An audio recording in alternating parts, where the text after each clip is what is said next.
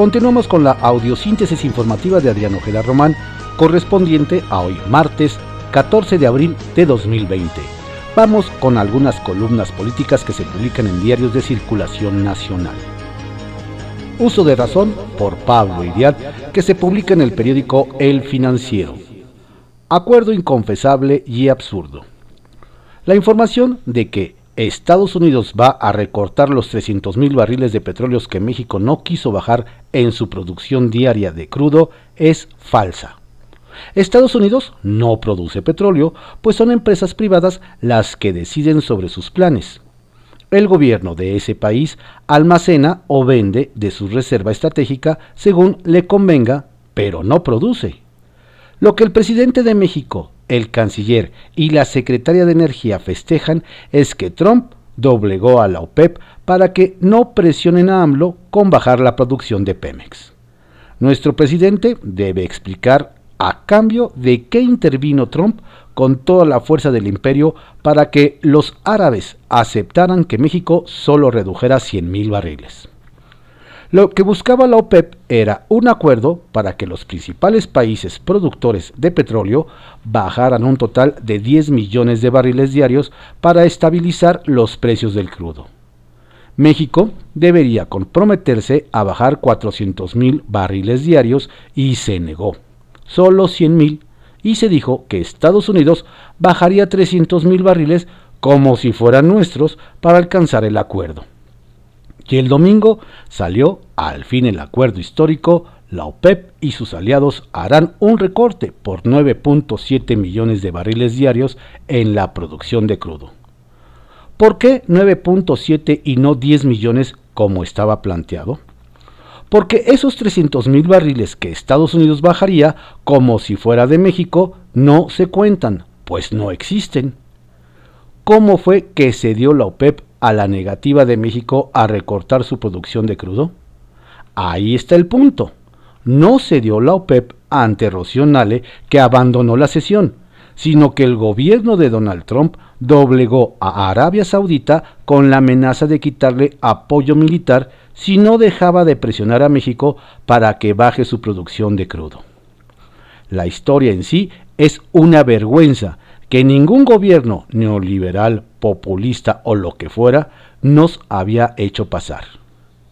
¿Qué le debemos a Trump después de que dobló a su gran e impresentable aliado militar en Oriente Medio para que no siguiera presionando a AMLO y se conformaran con una reducción total de 9.7 millones y no de 10 millones de barriles?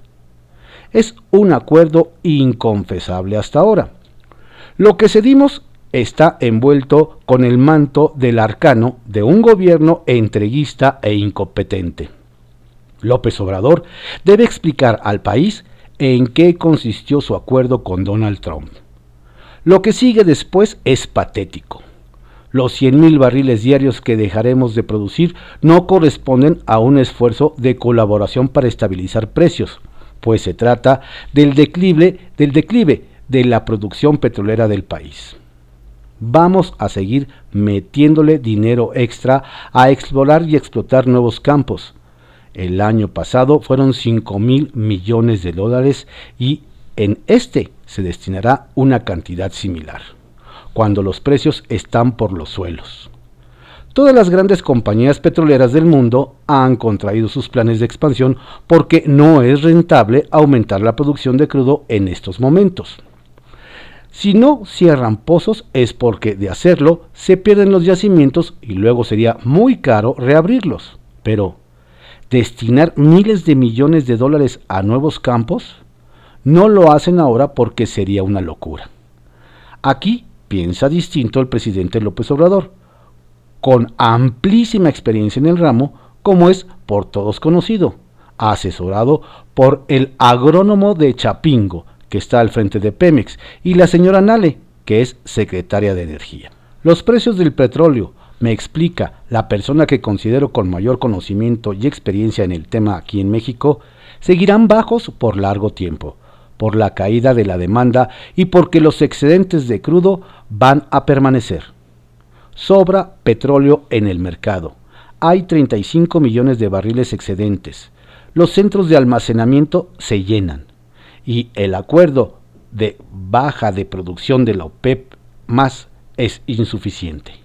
El precio de la mezcla mexicana ha caído en mes y medio más de 65% y la decisión es seguir gastando miles de millones de dólares en desarrollar nuevos campos en los que perdemos dinero en lugar de replantear el gasto para mejorar el sistema de salud, por ejemplo.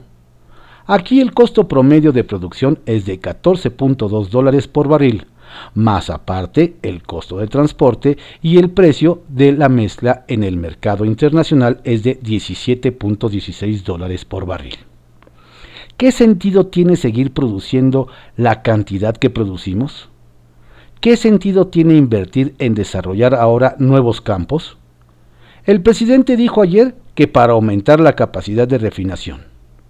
Alguien de su equipo debe informarle que el consumo de gasolina ha caído drásticamente, que el precio de la gasolina ha bajado, por lo que negocio no es que el Sistema Nacional de Refinación pierde al año entre 50 mil y 60 mil millones de pesos y que no tenemos capacidad de, almacenamiento.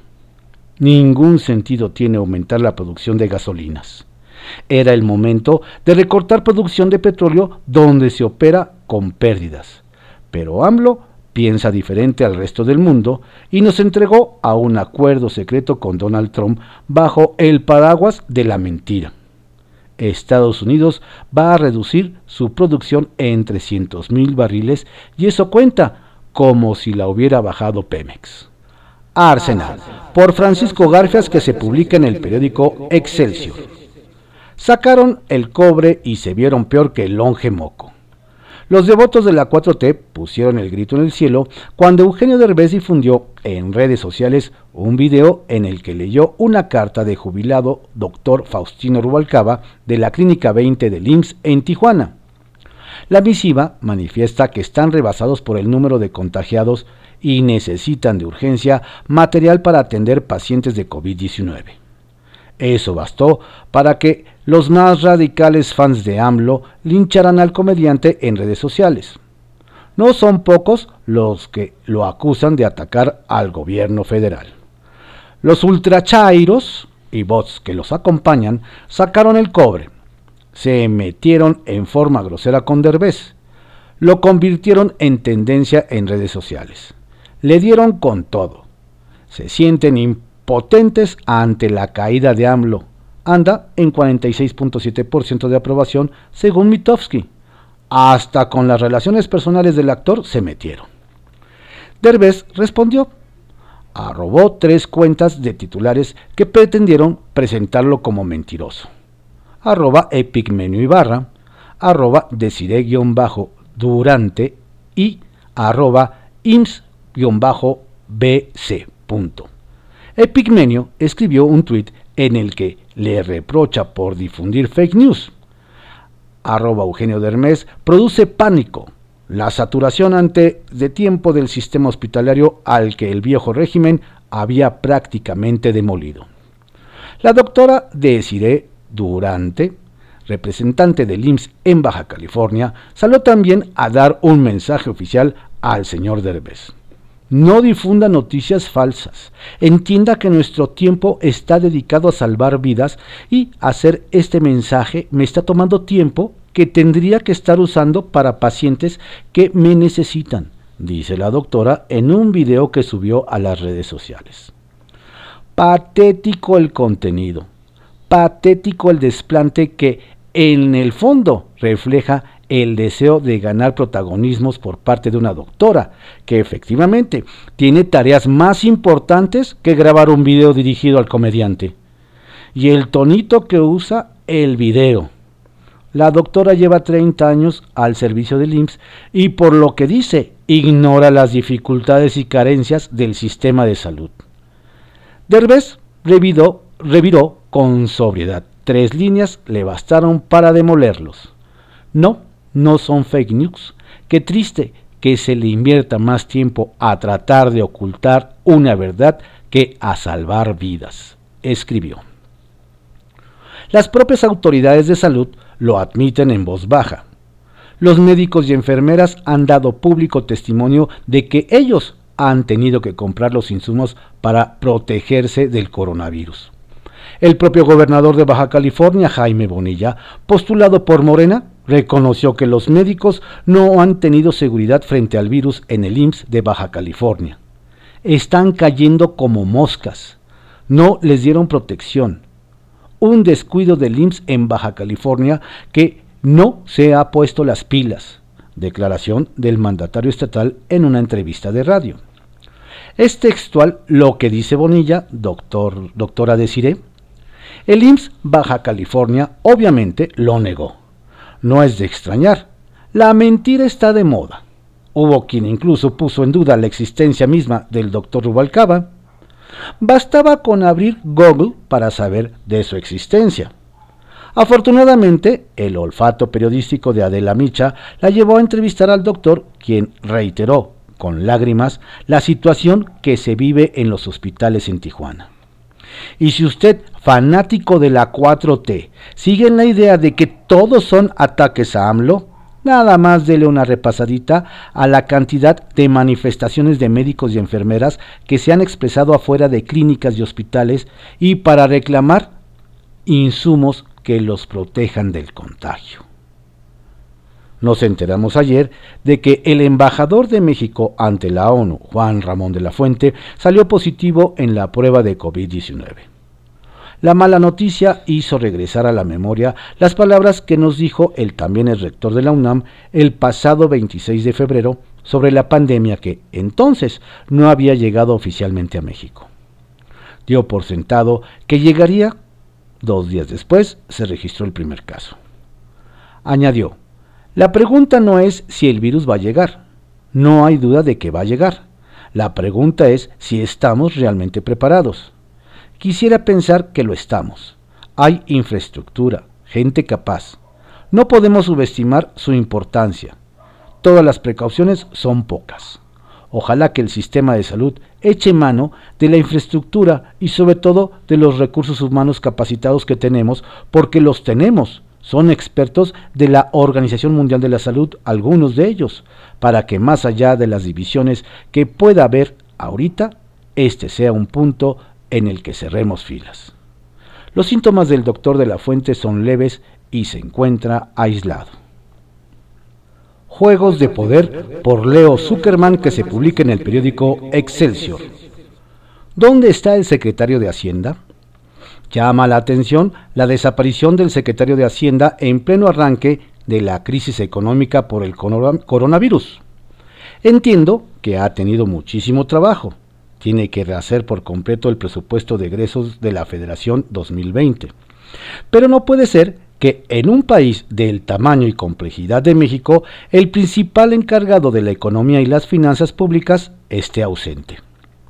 El asunto es aún más intrigante tomando en cuenta que Arturo Herrera es un buen comunicador. Yo he tenido la oportunidad de entrevistarlo. Es inteligente y elocuente en sus respuestas, a diferencia de otros funcionarios públicos de este gobierno. Herrera podría ser un activo comunicativo en estos momentos críticos. Súmese a esta desaparición la de la la del jefe de la oficina de la presidencia, Alfonso Romo, encargado de llevar la relación con los empresarios y del fomento de la inversión privada. Tampoco ha dado la cara la secretaria de Economía, Graciela Márquez. ¿Dónde están los funcionarios económicos del gabinete presidencial en una coyuntura tan delicada? El asunto contrasta con lo que está ocurriendo en el tema sanitario. El presidente López Obrador ha dicho que las decisiones las tomarán los expertos y nombró al subsecretario de Salud, Hugo López Gatel, como vocero gubernamental de la epidemia del coronavirus. Lo vemos todos los días informando, orientando y tratando de calmar a la población. Vaya contraste con el tema económico. Ahí hay un silencio espeluznante. Muy de vez en cuando, el presidente o el supersecretario Marcelo Ebrard hablan sobre la economía. ¿Por qué no hay un vocero gubernamental en el tema económico que nos informe, oriente y tranquilice? En la crisis de 1982, el candidato presidencial del PRI, Miguel de la Madrid, convenció al presidente López Portillo de que nombrara al que sería su al que, se, al que quería que fuera su secretario de Hacienda, Jesús Silva Herzog Flores, como titular de esa dependencia. Con la gran elocuencia que lo caracterizaba, fungió como vocero de ambos gobiernos en aquella prolongada crisis económica. En la de 1987, Gustavo Petricholi también salió al quite. En la de 1995, el presidente Cedillo fue implacable para informar y orientar a la opinión pública. No tenía empacho alguno en dar malas noticias, al punto que lo convencieron de que mejor nombrar a un vocero del plan de recuperación, Alejandro Valenzuela. Y como no recordar a Agustín Carstens, quien fungía como secretario de Hacienda en la gran recesión de 2008-2009 y que luego del famoso hierro sobre el catarrito se comportó a la altura de las circunstancias. A lo mejor Herrera no quiere convertirse en la voz pública de la economía de este gobierno. Se vale. Pero entonces tendrían que nombrar a un vocero, tal y como lo hizo en 1995 con Valenzuela. Lo que no se vale es dejar ese espacio vacío. Hace unos días, la Secretaría de Hacienda presentó los precriterios de política económica para 2021. Muy optimista, estimó un crecimiento del Producto Interno Bruto entre menos 3.9 y 0.1% para el próximo año. Sin embargo, al día siguiente, López Obrador rechazó las estimaciones de su propio gobierno para empezar, no existe normalidad económica por razones obvias. Todo está alterado. Si hacemos un pronóstico para lo que va a suceder en el 2021, porque así es, son pronósticos para el 21, cuando estamos en el primer trimestre del 20, pues no se me hace correcto. ¿Y qué quiere el presidente? Que por más alegres o tristes que sean, no se hagan proyecciones para presupuestar. AMLO menospreció la labor del equipo de Herrera. Luego, el 4 de abril, dio un discurso donde minimizó las posibles consecuencias económicas del coronavirus. En ese momento, las redes ya estaban inundadas con el rumor de que el secretario de Hacienda renunciaría. Incluso se dijo que así lo había hecho, pero que el presidente no se la aceptó. Yo no sé si esto sea cierto o no. Lo que sé es que Herrera lleva ya muchos días en una cuarentena informativa, lo cual es preocupante para todos aquellos que estamos alarmados por lo que podría ser la peor crisis económica de este país desde la Grande Depresión de los años 30. En privado, por Joaquín López Dóriga que se publica en el periódico Milenio. Una epidemia para largo, octubre. Hace unas semanas, el presidente Andrés Manuel López Obrador manifestó que para el 19 de abril estaríamos en vías de normalización, lo que era imposible como lo fue. Ayer dijo que para el 10 de mayo, Día de las Madres, lo que tampoco ocurrirá. Esto no solo le ha pasado a él, que como muchos anteponen el deseo, incluso la esperanza a la realidad. Donald Trump declaró por aquellos días que el domingo de Pascua todo regresaría a la normalidad cuando en ese día, antes de ayer, Estados Unidos superó los 20.000 muertos. Ayer subió a 23.000 y con 568.176 contagiados. Desde hace tiempo vengo insistiendo en que el único que puede poner la fecha de ese calendario es el virus, más la capacidad de respuesta sanitaria de cada gobierno y la conducta prudente de la sociedad. No hay más. Volviendo al caso México, el pasado 20 de marzo, el doctor Hugo López Gatel me declaró que el pico llegaría en junio, que el total de casos en el país ascendería a 250 mil, de los cuales 10.500 requerirían una cama en terapia intensiva me explicó entonces que al retrasar el momento de ascenso acelerado de la curva epidémica, nos llevaría a que junio sea el mes donde tengamos la mayor cantidad de casos, incluidos los que va a necesitar hospitalización, que esto se va a prolongar y que durante los últimos días de julio ya empezaríamos a tener un descenso de la curva epidémica. Hay que prepararnos para una epidemia larga porque aun cuando en agosto empiece a descender el número de casos, esto se puede prolongar hasta llegar a octubre. Ayer, tres semanas después, me reiteró que mantenía la misma proyección del 20 de marzo y la reconfirmó, aunque dejó una rendija para algún ajuste con base en los datos de los próximos días. Pero los tiempos son los mismos. Hay que prepararnos para una epidemia larga que se pueda prolongar hasta octubre, me dijo. Lo que no veo es que todo el gobierno, las empresas, la economía y los mexicanos estemos preparados para esa epidemia larga y ese octubre que se ve tan lejano desde esta tercera semana de abril. Retales 1. Canciller. Llamó la atención que Marcelo Ebrard viera ayer los detalles de la alianza gobierno-hospitales privados cuando en la mañanera estaban presentes el secretario y el subsecretario de Salud. ¿Por qué el titular de la Secretaría de Relaciones Exteriores? 2. Cuidado. Sí, mucho cuidado con ese discurso opositor de romper el pacto federal que llevaría al país a una crisis de dimensiones desconocidas. Es como si fuéramos a España con tres Cataluñas. Y tres, secreto. Rocío Nale estuvo en permanente comunicación con el presidente durante la cumbre virtual de la OPEP más y el que no se movió de recortar solo 100 mil barriles fue él, y ella lo operó. Lo que no se sabe aún es a cambio de que Trump entró al quite aportando los 250 mil barriles de recorte que México no quiso hacer.